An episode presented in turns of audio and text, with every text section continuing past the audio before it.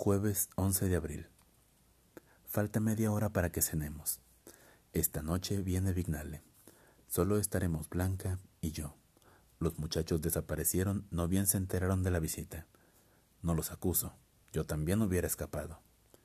En Blanca se ha operado un cambio. Tiene color en las mejillas y no es artificial. Tiene color aún después de lavarse la cara. A veces se olvida de que estoy en la casa y se pone a cantar. Tiene poca voz, pero la maneja con gusto. Me agrada oírla. ¿Qué pasará por la cabeza de mis hijos? ¿Estarán en el momento de las aspiraciones en cuesta arriba?